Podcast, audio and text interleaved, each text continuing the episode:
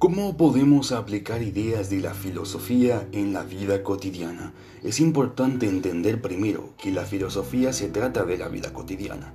No es solo un estudio académico, es una manera de entender nuestra propia existencia y solo es clave para todo. Todos tenemos una filosofía, está implícito. No hay forma de vivir una vida Em, como seres humanos sin tener una filosofía que encierra ideas muy generales de quién soy, de quiénes son los otros y cómo fueron las acciones en el pasado y cómo serán en el futuro. Así que la idea de que la filosofía se pueda aplicar en la vida cotidiana no es tan así, sino que la filosofía ya está ahí, siempre estuvo con nosotros y solo tenemos que tener claro dónde está y cuándo sucede. Un ejemplo puede ser una frase muy común, Estoy seguro que todo estará bien. ¿Qué significa estar seguro? ¿Cómo sabes que estás seguro? ¿Existen las razones? ¿Cuáles son las instancias que te hacen decir que todo estará bien? ¿Hay algún antecedente que funcione como guía en la historia? Así que en estas seis palabras puedes tener una idea muy general de quién eres, en qué crees y de qué se trata lo que estás diciendo. En cualquier conversación que tenemos podemos descifrar esto muy fácilmente. Los héroes del libro eh, Tiempo de Magos, el gran diseño de la filosofía 1919 a 1929, son cuatro filósofos de los años 1920. Son muy especiales para aquellos en la conexión de la vida cotidiana, los problemas diarios, las relaciones amorosas, las dificultades monetarias, estaban muy atadas al desarrollo de las ideas filosóficas, y es por eso que fueron filósofos en el verdadero sentido, porque para ellos no había separación entre la ciencia y su propia existencia. Ellos evitaron esa división y reforzaron las conexiones que son tan importantes para la filosofía. La crisis siempre es un buen momento para la filosofía, porque se trata de los conceptos más básicos que conducen nuestras vidas. Cuando hay confusión, como con el resurgimiento del populismo, con las inseguridades en torno al medio ambiente, ocurre que los conceptos básicos que creíamos que eran verdaderos parecen tambalear o se destruyen frente a nuestros ojos. Entonces es un buen momento para la filosofía. Creo que el giro que está protagonizando la filosofía en la sociedad no ocurre solo en esa Alemania, también sucede en el mundo anglohablante y posiblemente en el mundo hispano. Tiene que ver con el hecho de que la gente entiende que la vida que tenemos en la actualidad no es sostenible. Hay algo fundamental y es que tiene que ser repensada nuestra existencia. Si miramos la historia desde los griegos con la democracia en Atenas y Sócrates a las filosofías de habla germana, los cambios siempre sucedieron cuando la sociedad estaba en crisis. Y pienso que aunque suene triste, los tiempos de crisis son buenos tiempos para la filosofía. Y creo que vivimos hoy en uno de esos en la actualidad. ¿Cómo la filosofía puede ayudar en la crisis. Puede ayudar de varias maneras. La filosofía se trata de clarificar conceptos. ¿Qué significa libertad? ¿Qué es la justicia? ¿Qué es lo que está bien o está mal? ¿Qué es el alma humana? ¿Qué entendemos de los conceptos que pronunciamos? Esto hace que nuestros pensamientos sean más claros. Una vez que nuestros pensamientos son claros, nuestras acciones serán claras. Esa es la manera muy concreta de cómo la filosofía puede ayudar. También la filosofía tiene esta hermosa capacidad de que la gente describa al mundo, que tú piensas que ya conoces de una manera diferente.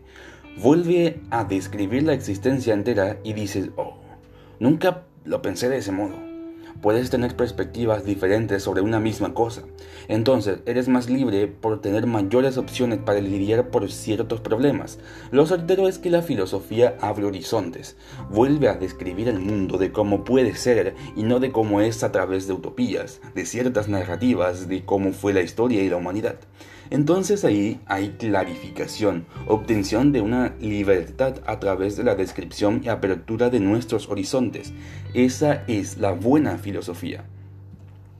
Alguna vez se dijo, el consumismo no puede satisfacer a los seres humanos. ¿Qué puede entonces? No creo que el consumismo haya alguna vez cumplido la función de satisfacer a los seres humanos. Sabemos que nuestra felicidad y bienestar no depende de las cosas que podemos comprar o perder. No es algo que tenga que ver con el dinero. Todo lo que le da verdadero amor o valor a nuestra vida. Ciertamente no lo podemos sostener con la mano. No es algo que podamos producir por nuestro esfuerzo físico. Por ejemplo, enamorarnos no es, algo que podamos hacer, es algo que nos sucede. Si te sientes en casa o bien, no es algo que puedas hacer, es algo que te pasa. Entonces, no es solo incorrecto sostener que las cosas que consumimos hacen que nuestra vida sea mejor. Algunas veces lo hacen en pequeñas proporciones. También lo es decir que somos los causantes de provocar nuestro bienestar. La idea de, que nosotros somos quienes hacemos nuestra propia vida mejor a través de toma de decisiones conscientes es una visión muy pobre de cómo estamos en el mundo. ¿Puede cualquier persona convertirse en filósofo? ¿O somos todos filósofos en una cierta manera? Pensaría que sí. Tú comienzas con la filosofía con una duda. Generalmente es una duda de todos los días. Y piensas, si eso fuese verdad, ¿qué significaría para mi vida? En ese sentido, cada conversación que puedas tener con amigos que sea fluida, amplia y enriquecedora sobre un tema específico puede ser filosófica. El tema es que tienes que tomar tus propias preguntas seriamente. Allí es cuando la filosofía comienza. Creo que mucha gente vive con una cierta pobreza en su propia mente. Tienen preguntas, pueden formularlas, pero luego las dejan a un lado. No toman sus propias dudas y preguntas de una manera seria. Una vez que alguien revierte eso, empieza a hacer filosofía, le guste o no. ¿Qué consejo puedo dar a esto? El primer consejo es no tener miedo a tomar los propios pensamientos seriamente.